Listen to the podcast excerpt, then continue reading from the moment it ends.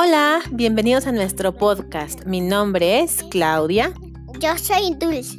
Y en esta ocasión les traemos el libro de En la prehistoria de Christine Newman, Wilhelmine y Marianne Barcelon. Es dedicado a Manolo, que cumple cuatro años. Y a su hermano Álvaro. Un abrazo.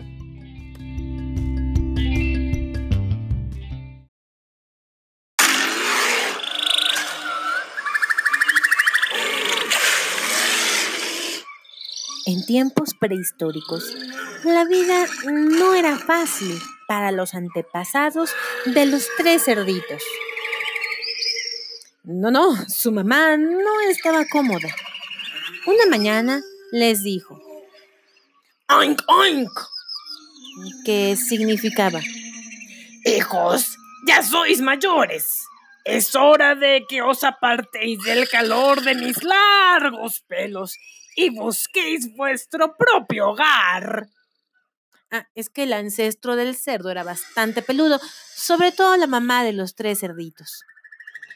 Los pequeños dieron un rápido beso a su madre y partieron.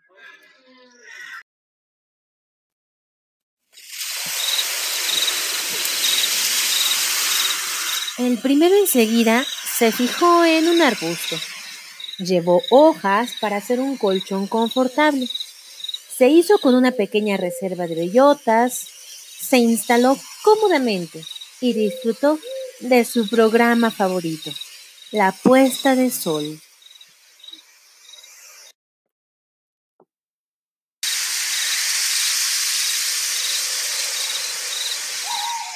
El segundo más sabio se fijó en cuatro paredes que formaban más o menos un cuadrado. Puso ramas para cerrar los costados y descubrió que su trabajo estaba bastante bien para alguien que no tenía ni siquiera un destornillador.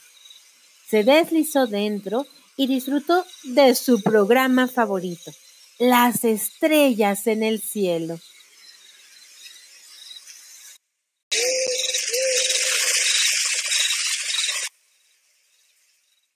El último caminó durante mucho más tiempo. Llegó frente a un agujero excavado en la montaña. Pasó todo el día empujando la gran piedra redonda que bloqueaba la entrada por la noche. Finalmente pudo deslizarse dentro. Hacia la mitad de la noche logró colocar la piedra en la dirección opuesta. Finalmente estaba seguro. Echó un vistazo por el agujero que había en el centro de la piedra. Nadie. El cerdito no vio ningún programa porque estaba agotado. Durmió como tronco.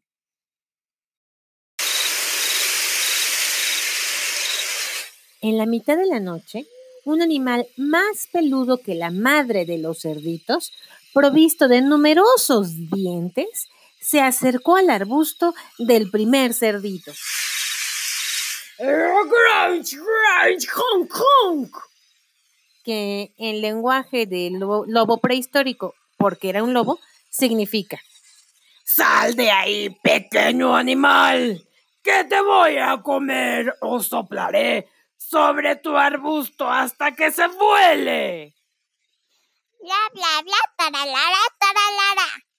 Respondió el pequeño, es decir, Ni lo sueñes.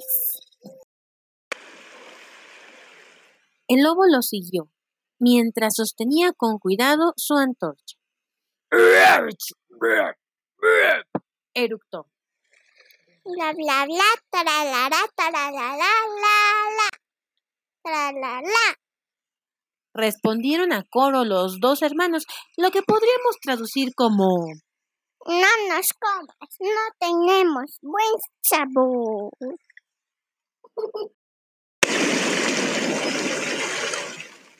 Inmediatamente el lobo comenzó a soplar, soplar y soplar sobre el miserable refugio. Pero en aquella época no había dentistas y los lobos tenían una higiene dental absolutamente deplorable. Entonces, a fuerza de soplar, uno de sus dientes inferiores se desprendió y cayó al suelo. El lobo lo tomó y con rabia lo plantó en la cabaña, en la que para su gran sorpresa hizo un gran agujero. ¡Caramba! He inventado la primera herramienta. ¡Soy un genio!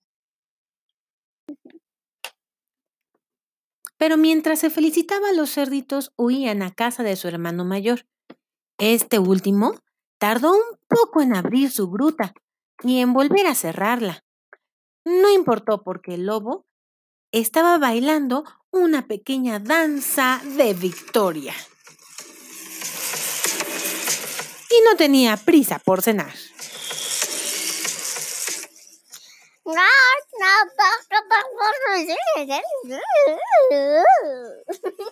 Canturrearon los cerditos tan pronto como estuvieron a salvo. El lobo llegó tranquilamente con su antorcha en una mano y su herramienta en la otra. ¡Ju, ju, ju, ju! ¡La, la, la, la, la! Cantaba la gran bestia. Dijeron los pequeños todos a coro. ¡Grouch! ¡Honk, honk!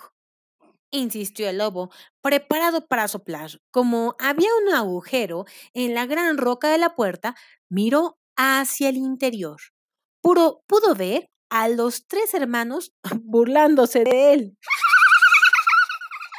Extremadamente molesta, la gran bestia clavó su palo ardiente en el agujero, solo para espantarlos.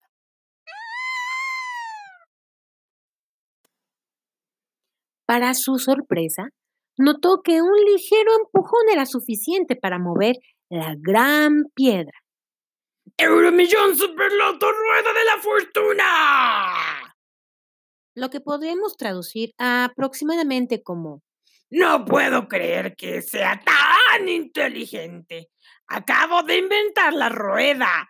Todo el mundo me recordará como el ser más maravilloso de todo el planeta Tierra. Además, frente a él estaban los tres cerditos asustados, indefensos, totalmente a su merced. Ah, y con el fuego iba a disfrutar de la primera barbacoa de la historia. ¡Yupi, yupi! exclamó el lobo, apresurándose sobre los pequeños.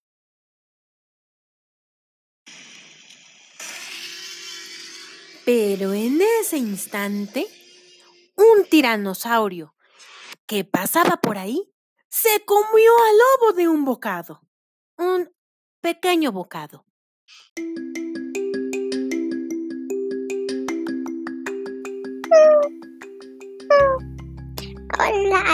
Aquí, terminó nuestro cuento. Yo voy a hacer la sección de respuestas, preguntas. Mamá, pregunta número uno. ¿Qué? Pon mucha atención. ¿Cuántos eran los cerditos? Eh, eh, ¿Tres? Eran tres cerditos. ¿Quién se comió al lobo? Eh, un tiranosaurio rex. Muy bien. un tiranosaurio rex. La siguiente pregunta es... ¿Cómo era la mamá de los cerditos? Peluda, peluda, peluda. Sí. Este, el primer cerdito de que construyó su casa. De hojas. Sí. La siguiente pregunta, ¿con qué construyó el otro, el segundo cerdito, la, su casa? Con ramas.